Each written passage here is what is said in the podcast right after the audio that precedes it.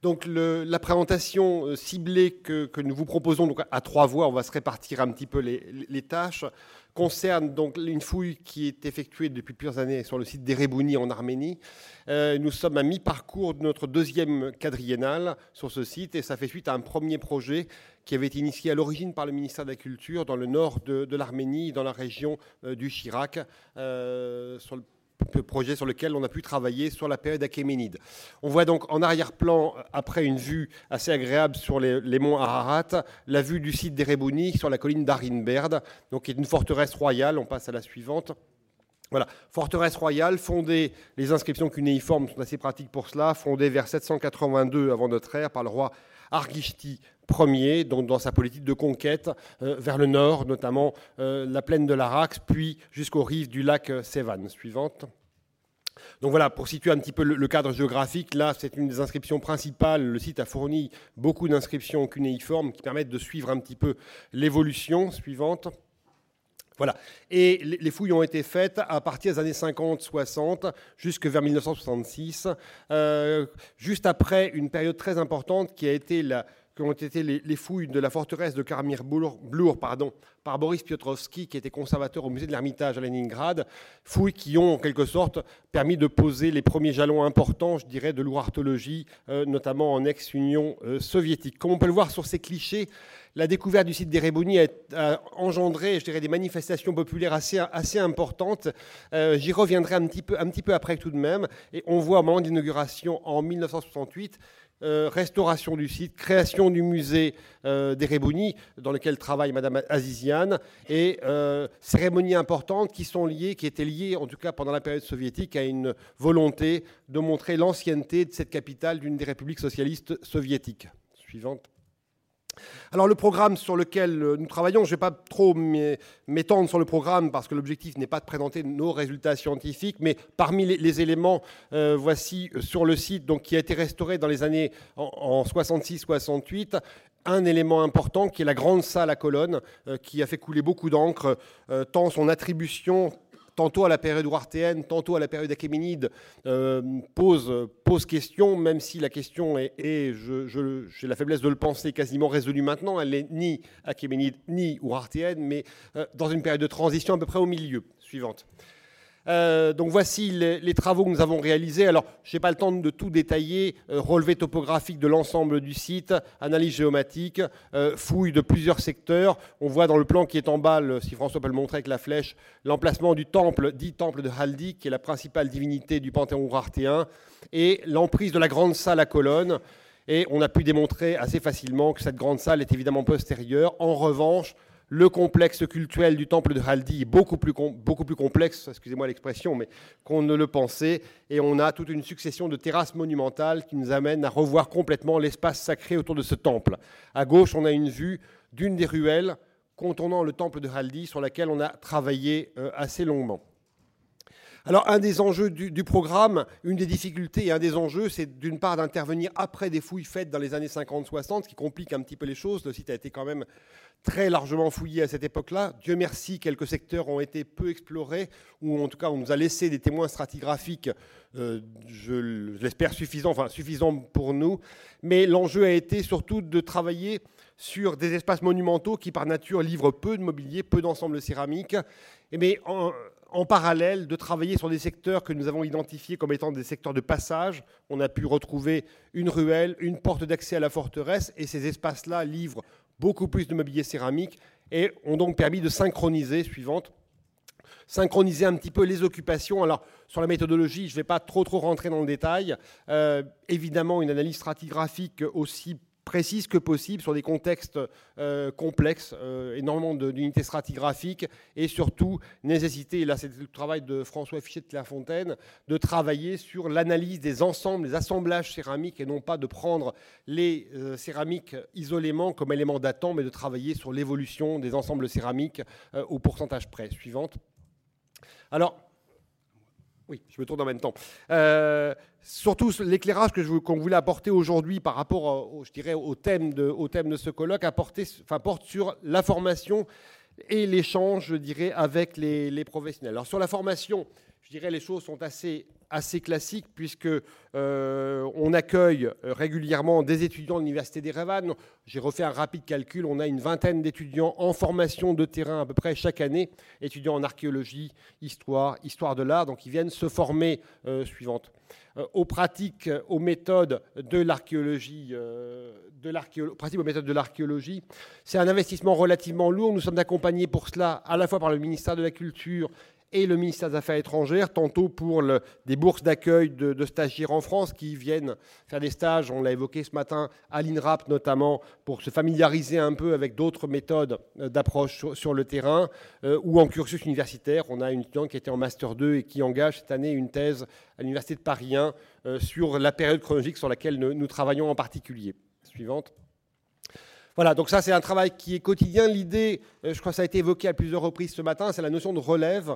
Euh, c'est un point sur lequel nous, estimons essayer de, faire le maximum, de faire en sorte de former d'essayer de, contribuer à former une nouvelle génération d'archéologues parce que l'Arménie a cette double difficulté. La première, c'est une population d'archéologues vieillissante. Euh, et le deuxième problème, c'est la grave crise économique qui a suivi euh, l'indépendance de l'Arménie, une période pendant laquelle il n'y avait plus de moyens pour pratiquer l'archéologie, donc une génération en quelque sorte perdue. Donc l'idée a été vraiment d'essayer de former de jeunes étudiants. Et la satisfaction aujourd'hui, je crois que Asmic pourra en témoigner, c'est de voir que bon nombre d'étudiants qu'on a formés à partir de la fin des années 90, bah, nous les retrouvons comme collègues actuellement à l'Institut d'archéologie ou dans les musées d'archéologie, ce qui est plutôt, plutôt agréable. Suivante. Voilà quelques illustrations, je, passe. Un élément important, je n'ai pas le temps de le détailler évidemment, c'est tout le, travail sur la, comment dirais-je, l'analyse stratigraphique et la mise en diagramme, je dirais, de tous ces éléments-là. Ce type de site est trop complexe pour qu'on ne puisse pas l'aborder avec des méthodes euh, de ce type-là. Donc là aussi, on a des étudiants qui ont fait un travail en master en particulier euh, en Arménie et qui ont euh, eu recours, à la grande surprise de certains de nos enseignants, eu recours à ce type méthode d'analyse qui, évidemment, est, est utile. Suivante. Conjointement, je dirais, et à la demande aussi du musée des Rébounis, c'est vraiment un partenariat permanent entre le, musée qui gère le musée et le site et, notre équipe. Euh, on a mis en place des cycles de formation, euh, c'est-à-dire des, cycles de conférences. Euh, chaque année, nous sommes sollicités et, je dirais que c'est, on le doit en particulier à ASMIC qui régulièrement nous rappelle qu'il faut qu'on mette en place ce, ce cycle de conférences, mais c'est évidemment bien utile qui nous permettent d'aborder plusieurs choses. Dans l'esprit, en général, deux grands types de thèmes. Des thèmes à caractère méthodologique sur les méthodes de l'analyse stratigraphique, de caractérisation des mobiliers, euh, les principes de restauration, etc et d'autres types de, thèmes qui concernent plus des regards croisés. Euh, je sais que François avait par, exemple présenté euh, des éléments sur euh, l'âge du fer ou l'âge du bronze dans l'ouest de la France comparé à l'âge du fer ou l'âge du bronze en Arménie, ce qui permet d'avoir des discussions fournies à la fois avec des étudiants en cursus d'archéologie et également aussi avec des professionnels de l'Institut d'archéologie ou des musées qui, par ce biais, viennent échanger avec nous. Justement, justement. Euh, en ce qui concerne les musées. Euh, il nous a toujours paru extrêmement important, euh, dès l'origine de notre intervention en Arménie, que ce soit à Benjamin, à la demande de l'université d'Irevan, ou à Erebouni, à la demande et du musée et de l'université, mais aussi de l'Institut archéologique et ethnographique de la République d'Arménie, ça nous a paru très important d'inscrire notre action en relation avec les musées. Je ne dis pas que ça a toujours été un succès. Nous avons euh, quelquefois euh, mis en place des logiciels ou des équipements euh, d'archivage qui n'ont pas toujours été utilisés. Mais il y a quand même du positif qu'il faut annoncer. notre premier travail, ça a été effectivement de constater, nous le subissions, c'est que les archives des fouilles des années 50-60 sont soit en Russie actuellement, je reviens actuellement de Saint-Pétersbourg, où j'ai réussi à enfin découvrir euh, les archives de Karmir Blour, euh, ou euh, quelque part en Russie pour les archives de Rebouni. Donc manque d'archives, perte de données de notes, et beaucoup d'entre vous le savent, lorsqu'on reprend des fouilles faites par des collègues ces pays, peut-être des fouilles anciennes, soit ces archives sont devenues des propriétés familiales, difficiles d'accès, soit elles ont purement et simplement disparu. Et donc notre première action a été de travailler avec les musées pour leur faire comprendre l'importance de constituer, de garder, de conserver des fonds d'archives, c'est-à-dire notes, plans, rapports. Et chaque année, donc pour chacun de ces musées, nous remettons euh, nos rapports, qui sont d'ailleurs en arménien et en arménien grâce à ASMIC, et en français, ainsi que les notes, les dessins, les originaux. Et nous avons même été jusqu'à établir des bases de données sur les mobiliers, bâtis sur des logiciels que vous connaissez tous. Hein. Sur les mobiliers, ici, c'est là, c'est la base de données sur les unités stratigraphiques, niveau archéologique, sur les plans les documents graphiques, ainsi que l'ensemble euh, des mobiliers archéologiques pour faire en sorte, en quelque certaine manière, que euh, le musée des Rébounis puisse constituer sa base de données. nous essayons de former aussi les étudiants euh, dans ce sens, et grâce au ministère de la Culture, sur les bourses Égide, entre autres, des étudiants sont venus, des, une responsable du musée des Rébounis est venue en Normandie, travailler au musée de Normandie justement sur euh, alors pas Micromusée, qui est un logiciel un peu compliqué, mais euh, en fait sur la construction et la structuration des bases de données euh, de mobilier archéologique. Et ça, c'est pour nous quelque chose d'extrêmement important. C'est non pas seulement l'archéologie de terrain, mais aussi ce qui se passe en laboratoire et l'après, jusqu'à la publication. Et cette publication qui est extrêmement importante. Autre aspect que nous allons évoquer aussi, c'est, comme l'a dit Stéphane, le problème de l'état des vestiges archéologiques. Et je vais laisser la parole à Asmic. Bonjour à tous, merci de me donner la parole. Je suis très émue parce que moi, je suis une faible francophone et en parlant, je fais des fautes. Excusez-moi pour ça. Euh, je ne suis pas archéologue et je veux parler au-delà de l'archéologie. C'est vrai qu'Erebuni, c'est un site euh, assez important pour l'Arménie. C'est inscrit sur la liste nationale des monuments d'Arménie. Mais à travers le temps, nous avons aperçu que site, ce site euh, a perdu sa visibilité pour le large public. Il y a déjà 45 ans que le site a été inauguré, mais euh, le souffle des années 60-70 est perdu. Et les habitants de la ville euh, n'ont pas assez porté l'attention sur ce site.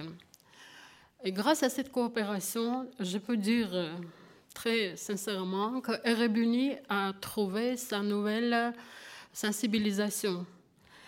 Euh, grâce aux conférences que nous avons organisées avec nos collègues, euh, grâce à l'exposition que nous avons organisée l'année dernière avec la mission archéologique française intitulée Erebuni hier et aujourd'hui, Rebuni a attiré l'attention des élus. Et aujourd'hui, le projet de revalorisation de Rebuni est au, centre des projets de développement de la ville.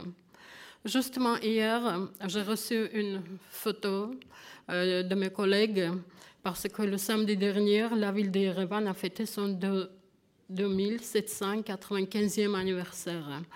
Et on a pensé d'organiser une euh, exposition en plein air des maquettes sur Yerevan. Et le maquette de Rebouni, qui est un projet de revalorisation des sites que nous avons élaboré ensemble avec des consultations de nos collègues français, était le premier exponent de cette exposition. Et sur la photo, vous voyez, le président de la République a visité euh, cette exposition et il était très, très intéressé de remise euh, de nouvelles valorisations de Rebouni. Et en profitant de l'occasion, je vous remercie la mission archéologique française. Après ce colloque, je dois suivre un court stage en Basse-Normandie pour voir comment ça se passe euh, dans des sites normands, les projets de réalisation. Et je suis sûre que ça sera utile aussi pour l'Arménie. Merci.